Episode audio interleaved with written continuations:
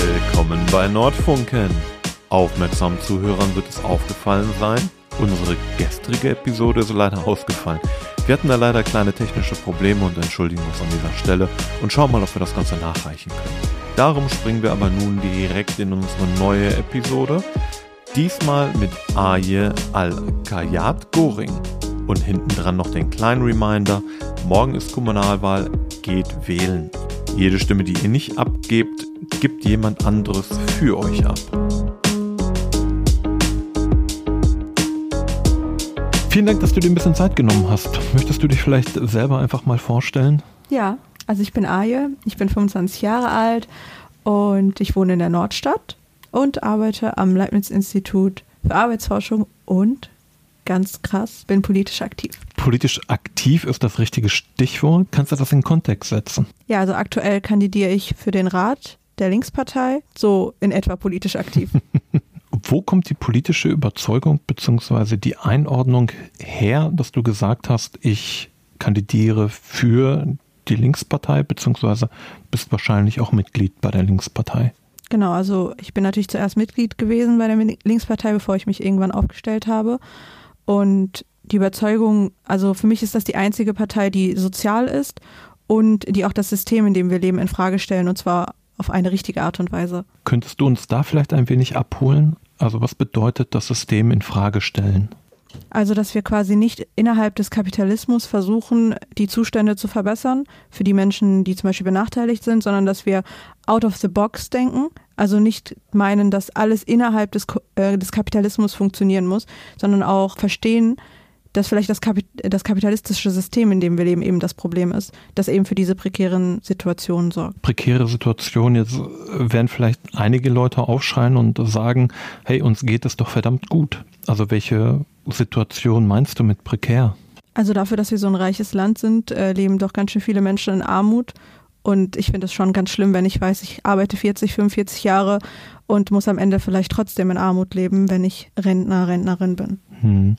Ist die Nordstadt da vielleicht auch ein Symptom? Also die Zustände, wir haben in der Nordstadt eine verhältnismäßig hohe Arbeitslosigkeit. Wir haben auch in der Nordstadt ein durchschnittlich niedrigeres Einkommen als in den restlichen Stadtbezirken. Mhm. Sind das Symptome, die genau dieses politische Problem zeigen? Auf jeden Fall. Also wir haben in der Nordstadt quasi die, die, also die Akkumulation, also die Zusammensetzung von all den Problemen, die es eigentlich gesellschaftlich gibt, einmal in einem kleinen Bereich der Stadt Dortmund festgehalten. Weil im Endeffekt kriegt man zum Beispiel schwieriger einen Job, wenn man aus der Nordstadt kommt, wenn nur die falsche Adresse da steht, liefert zum Beispiel Ikea nicht mal. Also das, ja. ja. Also ich habe zum Beispiel, ich wohne ja an der Marienkrotzstraße, damals als wir uns äh, die Küche bestellen wollten und auf Raten bezahlen wollten, ging das gar nicht aufgrund der Adresse. Sobald Aha. wir eine andere Adresse angegeben haben, ging das. Okay. Mhm. Krass. ja, so nebenbei erwähnt. Ja. Also natürlich, also man hat ja schon in seinem Alltag ähm, Schwierigkeiten, weil man in einem bestimmten Gebiet lebt. Und das sind ja zum Beispiel nur Kleinigkeiten. Man, man guckt mit einem anderen Blick auf die Nordstadt oder auf die Menschen, die hier in der Nordstadt wohnen, so als wären diese Menschen es vielleicht nicht wert, Arbeit reinzustecken oder Geld reinzustecken, weil, weil sie irgendwie selbst schuld daran sind, wie es ihnen geht. Glaubst du, dass dieses Selbstschuld ein politisches Instrument ist, um diese Menschen nicht teilhaben zu lassen? Ja, auf jeden Fall. Also unsere aktuelle Denkweise ist ja, du musst hart arbeiten und dann wirst du auch was. So als würden Menschen nur dadurch, dass sie eben statt 40, 50 äh, Stunden die Woche arbeiten, plötzlich irgendwann unermesslichen Reichtum erlangen. Und als würden die Menschen, die wenig Geld haben, denen es finanziell vielleicht schlechter geht, die vielleicht eine nicht so schöne Wohnung haben, selbst schuld dran sein, weil sie nicht hart genug arbeiten. Aber tatsächlich ist es doch so, dass die Menschen, die am härtesten arbeiten, am Ende weniger und am, am allerwenigsten haben. Also eine Pflegekraft, die äh, von morgens bis abends äh, im Krankenhaus arbeitet, die arbeitet mit Sicherheit mehr und äh, körperlich härter als, äh, ich weiß nicht, vielleicht ein CEO und verdient, weiß ich nicht, hundertmal weniger. Also ich glaube nicht, dass es an der harten Arbeit liegt und ich glaube auch nicht, dass die Menschen sich selbst da alleine rausholen können, weil es quasi das System ist, was sie in diese Position zwingt. Also natürlich klappt es hier und da mal, dass man oder dass eine Person aus dieser Armut rauskommt, sich quasi hocharbeitet, aber welche Opfer musste diese Person bringen, wie viel doppelte Arbeit musste sie leisten, welche Hindernisse hatte sie im Vergleich zu anderen Menschen, die vielleicht in eine bessere Situation geboren worden sind. Äh, das wird total ähm, vernachlässigt. Und mhm. so als könnte jeder das schaffen, nur weil ein oder zwei Menschen oder lass es hundert von, von 100.000 sein, die dann den Weg aus der Nordstadt beispielsweise rausgeschafft haben. Mhm. Nun sind das alles nachvollziehbare Punkte, mhm. aber was sind die Lösungen? Also die Lösungen beginnen zum Beispiel mit Chancengleichheit, sei es im Kindergarten, in der Schule. Also mir zum Beispiel ähm, ein bisschen konkreter zu werden. Ein Kind, was aus einer Familie mit Akademik also mit akademischem Hintergrund kommt, hat natürlich schon bei der Geburt einen Vorteil gegenüber einem Kind, das zum Beispiel aus einer Arbeiterfamilie kommt, einfach weil man weiß, zu Hause sind Eltern, die einem bei der Hausaufgaben, also bei den Hausaufgaben helfen können, die Fragen beantworten können, die auch wissen, wie wichtig Bildung ist. Und zum Beispiel Familien aus der Arbeiterklasse oder sogar Familien ohne Bildungsabschluss, die haben erstmal diese, diese Ressource nicht, dem Kind in der Schule zu helfen. Und da wäre ein Ansatz, bestimmte ähm, Förderprogramme aufzusetzen und eben diese Kinder zu begleiten und sie noch mehr zu fördern, sei es finanziell, ideell, äh, durch zum Beispiel Tablets, Computer, durch ähm, Betreuung nach der Schule. Also all diese Ressourcen, die ihnen von Geburt an fehlen, quasi zu ersetzen und da eine Chancengleichheit in der Bildung zu geben und das in vielen verschiedenen Bereichen. Man kennt an der Stelle in der Regel so ein bisschen das Argument aus dem konservativen beziehungsweise aus dem wirtschaftsliberalen Lager, die sagen, das klingt alles sehr gut, mhm. ist aber nicht bezahlbar oder unglaublich teuer. Mhm. Spielt bei deinen Überlegungen tatsächlich die Gegenfinanzierung auch eine Rolle? Also natürlich ist etwas teuer, wenn ich das Geld woanders ausgebe. Ich finde Militär auch extrem teuer, aber keiner beschwert sich darüber, dass wir zu viele Millionen, Milliarden Euro dafür ausgeben. Wir könnten einfach die Töpfe ändern. Also man hat ja bestimmte Töpfe für bestimmte ähm, politische Ziele, Förderung und so weiter. Und es wäre ja überhaupt kein Problem, den Topf für weiß ich, Militärausgaben zu halbieren und die Hälfte des Geldes in Bildung zu investieren. Oder zum Beispiel statt irgendwelche großen Unternehmen mit Milliarden zu unterstützen und zu finanzieren, äh, dieses Geld dann zu nehmen, um eben soziale Projekte zu finanzieren oder eben in Bildung und Schule zu investieren. Zum Beispiel sind dann Schulen einfach so runtergekommen oder haben absolut, also sind immer noch nur mit Kreide und Tafeln ausgestattet und wir leben in, im Zeitalter der Digitalisierung. Also, dass nicht jedes Kind ein Tablet besitzt zum Lernen, finde ich also problematisch. Nun schauen wir vielleicht ein bisschen auf die Nordstadt. Hier wird ja relativ viel Geld investiert. Der soziokulturelle äh, Sektor ist in der Nordstadt relativ weit entwickelt. Es gibt viele Initiativen, Vereine, mhm. ähm, auch viele Hilfsangebote, die auch durchaus finanzkräftig unterstützt werden. Mhm. Ähm, wir sehen aber, dass es oft nicht automatisch mit Erfolg verbunden. Hättest du hier kommunalpolitisch einen anderen Ansatz oder würdest du andere Maßnahmen ergreifen als die bisherige politische ähm, Fraktion?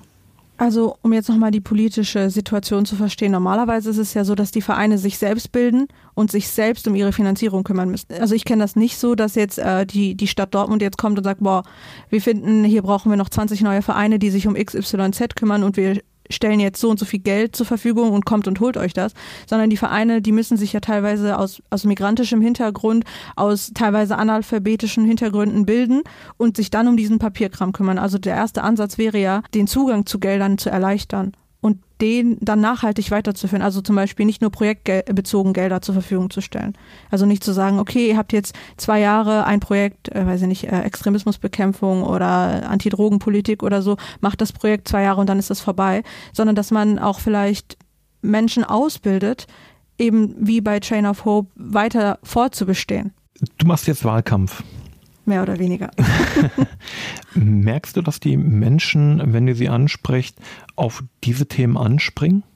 Hier in der Nordstadt? Ja. Also wir standen ja jetzt die letzten drei oder vier Wochen hier in der Nordstadt und ich muss echt sagen, ich bin teilweise ein bisschen enttäuscht, wie unpolitisch die Menschen sind. Also nicht, weil, weil sie sich nicht dafür interessieren, sondern weil sie immer, sie gucken sich den Zettel an, denken sich, ich kann sowieso nichts ändern. Also, oder sie beschweren sich, also berechtigt, äh, darüber, dass die Arbeitssituation für sie sehr schlecht aussieht. Also, dass sie hier in Dortmund keine Jobs finden. Also, es ist sehr schwierig. Die, die Reaktion der Menschen tut mir schon irgendwie weh, weil ich sehe so, dass sie hoffnungslos sind teilweise, dass sie denken, für uns spricht sowieso keiner. Also seien es jetzt Menschen mit Migrationshintergrund, Menschen, die vielleicht finanziell sehr schwach aufgestellt sind, die vielleicht keine Wohnung haben. Und ich sehe das und denke mir, wir können was ändern, wenn wir uns irgendwie zusammentun und einfach in Anführungsstrichen die richtige Partei wählen. Aber diese Hoffnung fehlt halt bei den Menschen. Ja, wir haben in der Nordstadt ungefähr eine Wahlbeteiligung bei der letzten Wahl gehabt zwischen unter 30 bis 20 Prozent, je nach Bezirk. Wie kann ein Angebot sein, beziehungsweise wie versucht auch ihr, die Menschen abzuholen, dass es vielleicht mehr Hoffnung gibt, erstmal durch seine eigene Stimme auch etwas zu bewirken? Ja, einmal natürlich äh, die Bevölkerung zu repräsentieren. Also ich würde sagen, wir sind keine 0815 weißen, ja, weiße Partei oder weißer Kreisverband. Das heißt, wir haben auch eine Durchmischung an verschiedenen Herkünften, verschiedenen ähm, Orientierungen, so dass die Menschen sich auch repräsentiert fühlen. Also vielleicht, also ich, ich denke, ich versuche auf jeden Fall auch Menschen zu repräsentieren, die sich in der gesamten Parteilandschaft gar nicht irgendwie repräsentiert fühlen. Mhm. Und natürlich auch die Probleme anzusprechen, die vor allem diese Menschen betreffen. Also, also wenn ich nicht weiß, wo ich schlafen kann abends, dann ist mir das eigentlich egal, ob es Kita-Plätze gibt dann will ich einen Schlafplatz haben. Wenn ich nicht weiß, wie ich über die Runden komme, dann interessiert mich die 1, nee, 3% Mehrwertsteuersenkung eigentlich nicht, weil ich mir einfach mein Leben nicht leisten kann. Also, verstehst du, was ich meine? Es, also wir versuchen schon diese Grundprobleme, diese, diese natürlichen Probleme, die man hat, wenn man unterhalb der Armutsgrenze lebt, aufzufangen. Und zu zeigen, dass dieses, dass dieses ähm, Problem, was die Menschen haben, nicht aus ihnen selbst kommt, sondern von außerhalb, also vom System dass es systemgemacht ist. Ja, kann man denn auf kommunaler Ebene da tatsächlich schon so viel machen, weil das sind natürlich auch sehr viel, ich sag mal, Bundesthemen, vielleicht sogar globale Themen, die dort angesprochen werden. Na, jede Revolution fängt doch klein an. Ich finde, das ist ein ganz toller Schluss. Äh, wir machen bei uns in den äh, Politikwochen immer einen Wunsch zum Abschluss. Mhm den kannst du frei bestimmen. Es sollte aber ein politischer Wunsch sein. Also ich wünsche mir auf jeden Fall, dass mehr Frauen in der Politik sind als aktuell. Und ich wünsche mir natürlich, dass die Linkspartei die Mehrheit hier in Dortmund erreicht. Nachvollziehbar. Aye, vielen Dank. Gerne. Vielen Dank für die Einladung. Vielen Dank, Aye. So, das war ein kleiner Ausschnitt von KandidatInnen aus der Dortmunder Nordstadt. Ihr habt es aber wahrscheinlich auch gemerkt, es fehlen ein paar Parteien und das liegt auch daran, dass wir noch gar nicht die Netzwerke haben, um das alles effektiv abbilden zu können. Darum ein kleiner Aufruf, wenn ihr jemanden kennt, der Kontakt zur CDU hat oder ihr kennt jemanden, der kennt jemanden, der kennt jemanden, dann würden wir uns freuen über Kontakt und äh, nette Ansprechpartner. Gleiches gilt natürlich auch für die FDP, wobei dort leider der Beitrag aus technischen Gründen ausgefallen ist. Aber wir möchten auch gerne diese Meinungen und Perspektiven abbilden. Von daher würden wir uns freuen, wenn sich jemand einfach mal meldet bei uns. Morgen ist dann Kommunalwahl. Wir gehen mal davon aus, dass das noch eine Woche dauert, bis die Oberbürgermeisterwahl entschieden ist und deshalb legen wir nächste Woche noch einmal nach mit Fridays of Future. Bis nächste Woche.